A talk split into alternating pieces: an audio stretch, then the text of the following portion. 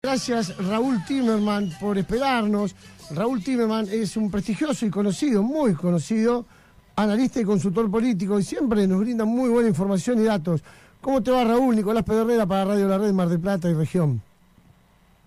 Buen día, ¿qué tal? ¿Cómo están ustedes? Acá en Buenos Aires amaneció lluvioso, gris, mañana ideal para pensar y reflexionar.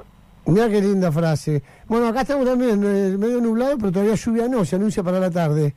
Así que bueno, así se empezó la primavera. Hola. Te decía, así empezó la primavera, Raúl. Así empezó la primavera, sí. Empezó la primavera así y con muchísimas cosas más.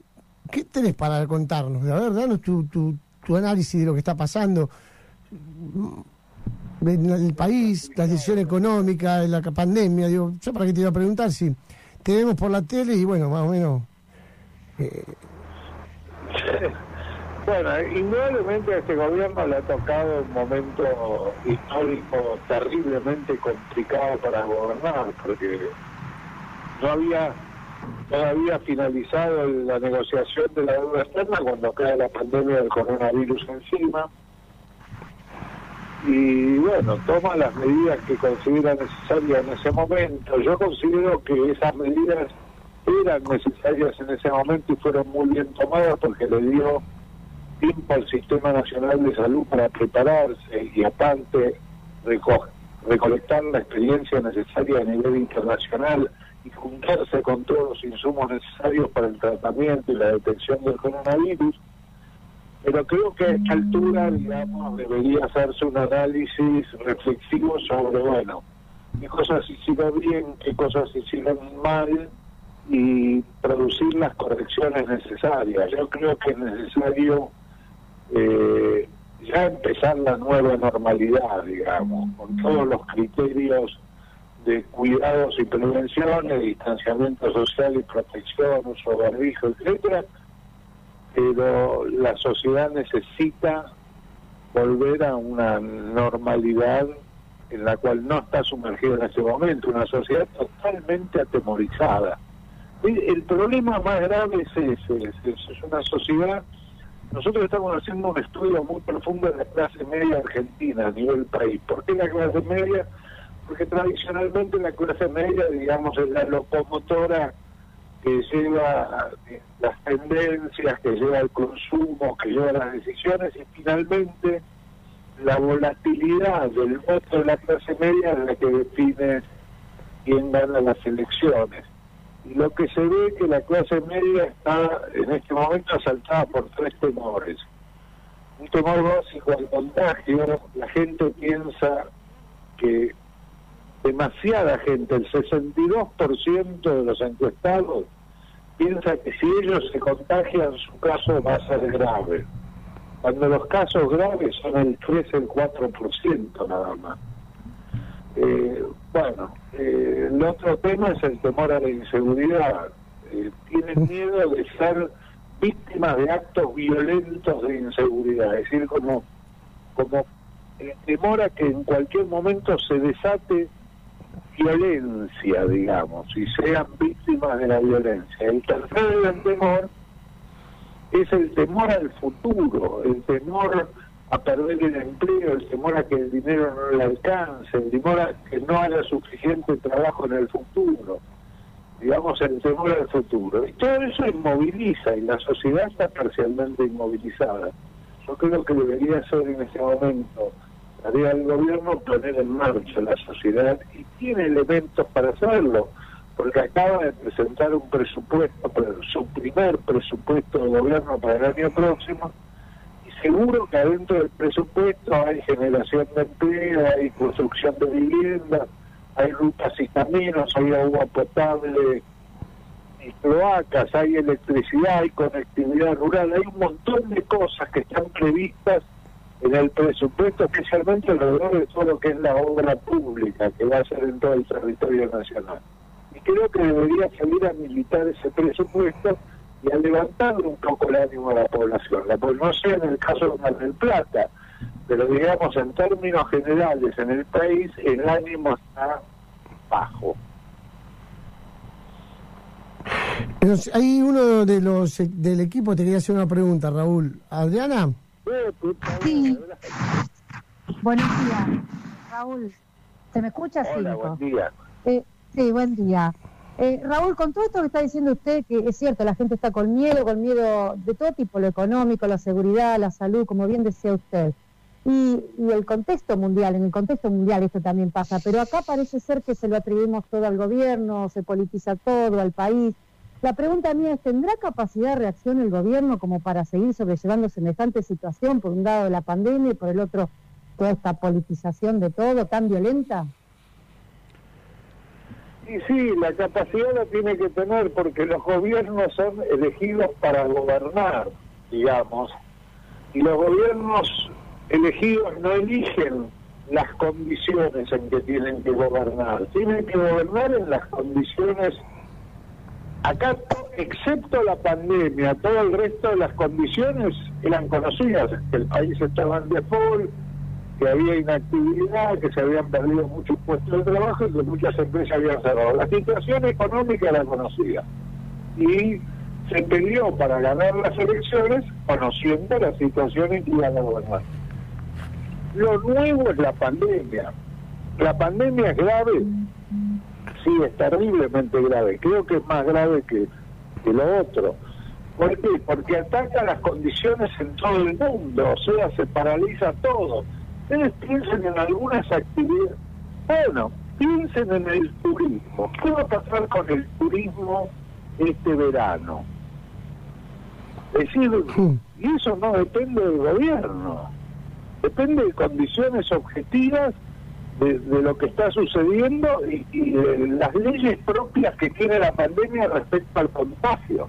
Fíjense que acá se consiguió no tener la avalancha de mortalidad que tuvieron otros países inicialmente, pero ahora ya muchos de esos países que tuvieron esa gran avalancha de mortalidad inicial, nosotros en el tiempo ya los hemos superado. Le voy a dar el ejemplo más concreto de todo, es el de Alemania. Alemania, cuando nosotros teníamos hace dos meses 30 muertos por millón de habitantes, Alemania tenía 109, porque inicialmente había tenido una gran mortalidad.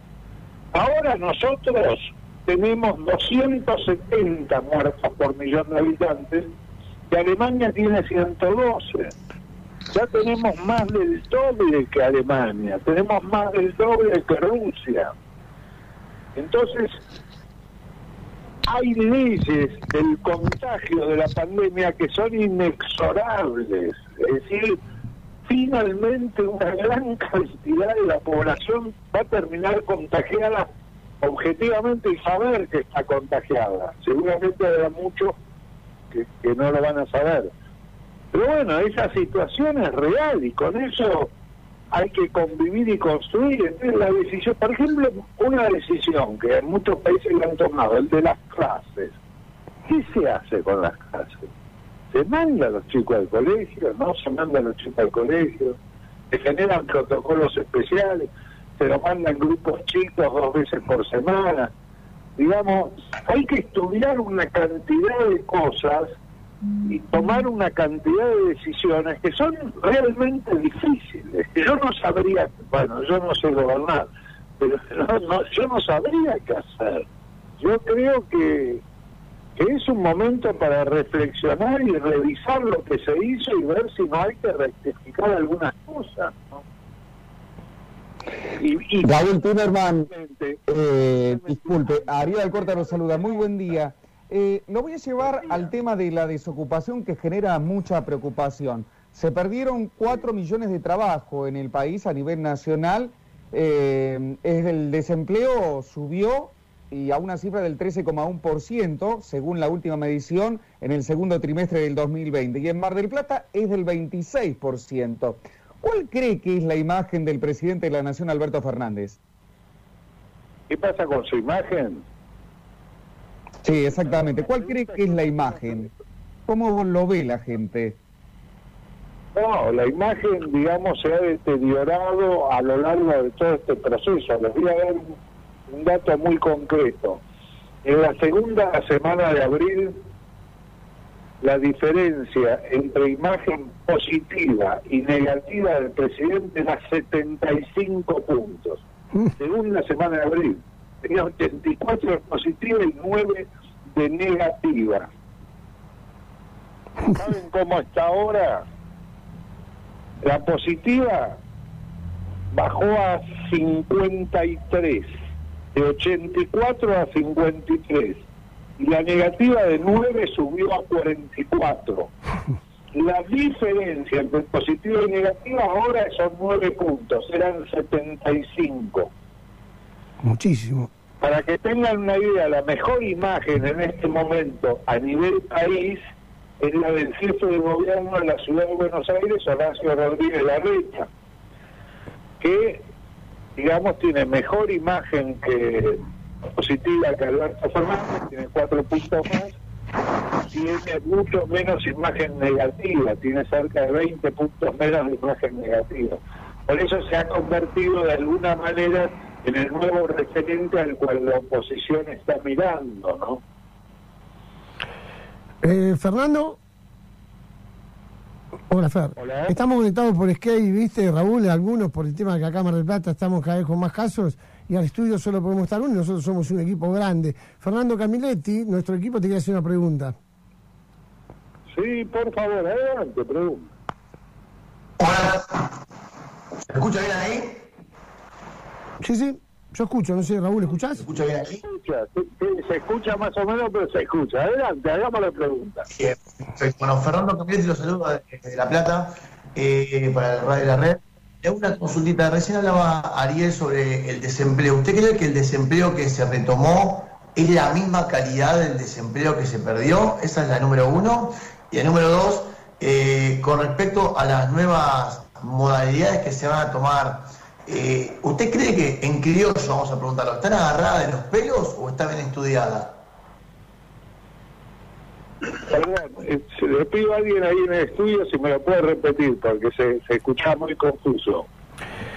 Eh, no, Fernando decía que si las medidas que se tomaron eh, fueron bien tomadas, o hablando en criollo, yo le resumo la pregunta, la encapsulo un poco, si fueron, como quien dice, agarrados de los pelos y bueno, a ver cómo se dan las cosas. No, no, yo creo que las medidas que se tomaron inicialmente fueron muy bien tomadas. Creo que fueron tomadas a conciencia. Creo que ahora hay que revisarlas, digamos. Pero fueron bien tomadas las medidas. Respecto a la recuperación del empleo, va a ser un proceso difícil. Este, aquí va a tener que haber, digamos, dos elementos que jueguen fundamentalmente. Uno es la obra pública a cargo del gobierno y el otro es el estímulo de la actividad empresarial.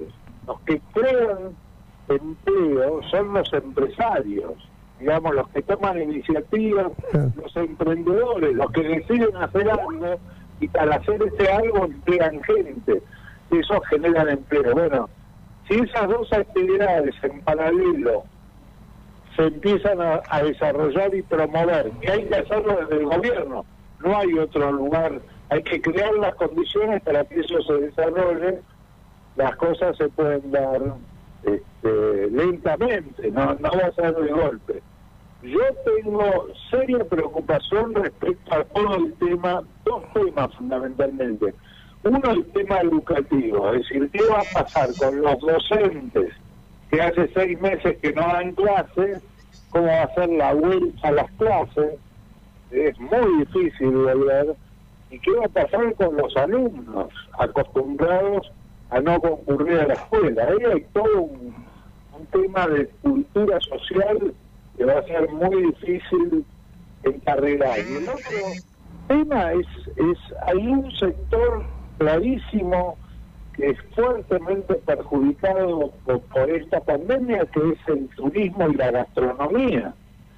¿Cómo se va a recuperar eso? Y nos acercamos a la época en que tradicionalmente la gente planificaba sus vacaciones. Y ustedes están en un lugar, yo escuchaba la publicidad, nombraron algo de Punta Mogotes. Yo recuerdo en la década del 50 yo iba con, con mis padres a un hotel que se llamaba Punta Mogotes, que tenía todo el frente de madera verde, pintado de verde. Creo que se incendió una vez ese hotel. Pero digamos, yo a esta altura de, mi vida escolar empezaba las vacaciones, soñaba con las vacaciones. Pero, ¿qué iba a pasar con eso este año? ¿Qué va a pasar en Mar del Plata con, con la temporada de verano? Terrible, Raúl, lo que estamos viviendo. Adriana te quiere hacer una pregunta, sí, Adri. Sí, otra vez Adriana, Raúl. Eh, todo esto que estaba hablando de usted del tema de la, baja de, la imagen del presidente y demás, ¿tendrá, eh, impactará mucho el tema de la mala comunicación que tiene el gobierno? Eh, si, si, es que usted concuerda con que el gobierno tiene mala comunica mal, ¿no? Mira, son combinaciones que se dan. El gobierno ha, ha empezado a cambiar su, su manera de comunicarse el jefe de gabinete Santiago Castillo ha empezado a salir en los medios y a, explicar la política del gobierno, pero siempre es una combinación entre la gestión, la comunicación y la acción de la oposición, la acción de la oposición, lo que la oposición sale a decir, también eso funciona respecto a la opinión que la gente tiene del gobierno. Fíjate que el gobierno hizo, digamos, no solo sacó al país del default, no lo solo se sacó, sino que en medio de la pandemia asiste alimentariamente a 11 millones de personas. 11 millones de personas reciben ayuda alimentaria del gobierno. Ahora un ingreso familiar de emergencia elige a 9 millones de personas pagas el ATP, salario de trabajadores de miles de empresas, congela la tarifa de servicios públicos y los alquileres para acompañar a las familias más desprotegidas. En medio de toda esta situación cerró un acuerdo para producir una vacuna contra el COVID cuando esté la vacuna. Bueno, hizo un montón de cosas el gobierno. También hay condiciones objetivas que hacen que un gobierno se vaya desgastando por efecto de la realidad es muy difícil, digamos, mantener un, concepto alto en la población en medio de esta pandemia. Además, pasa en todo el mundo. Y vos fíjate que increíblemente en los lugares donde eh, los gobernantes empiezan a remontar su imagen, que la habían tenido al revés de lo que pasa en Argentina, es en aquellos países donde inicialmente se tomó la decisión de que se muera el que se tiene que morir, que es el caso de Bolsonaro en Brasil y de Donald Trump en Estados Unidos, de Johnson en Inglaterra. Esos son los tres casos paradigmáticos. Y después hay un caso muy particular, que es el de Suecia, donde Suecia, digamos, advirtió, nunca hizo un confinamiento obligatorio, digamos, advirtió sobre el, peligro del coronavirus tuvo una gran cantidad de mortalidad inicial, especialmente a nivel, porque tuvo mucho a nivel de alta edad, pero el 50% de la mortalidad inicial fue en geriátrico o en ancianos con cuidados domiciliarios. Este, pero en Suecia se da una particularidad que es que las decisiones respecto a temas de salud no dependen del gobierno. La Agencia Nacional de Salud sueca es independiente, es una agencia del Estado que es independiente del gobierno. Es, es un caso particular, pero bueno, consideran que es tan importante la salud pública a los suecos que no la pueden dejar en manos de los gobiernos que van cambiando, ¿no? Al plano económico. Se puede decir que hay desconfianza en el peso, pero que el problema no es solo la economía, sino la política que hoy vive un momento de confrontación. Sí, claro, digamos, en los momentos de crisis la confrontación política se agudiza.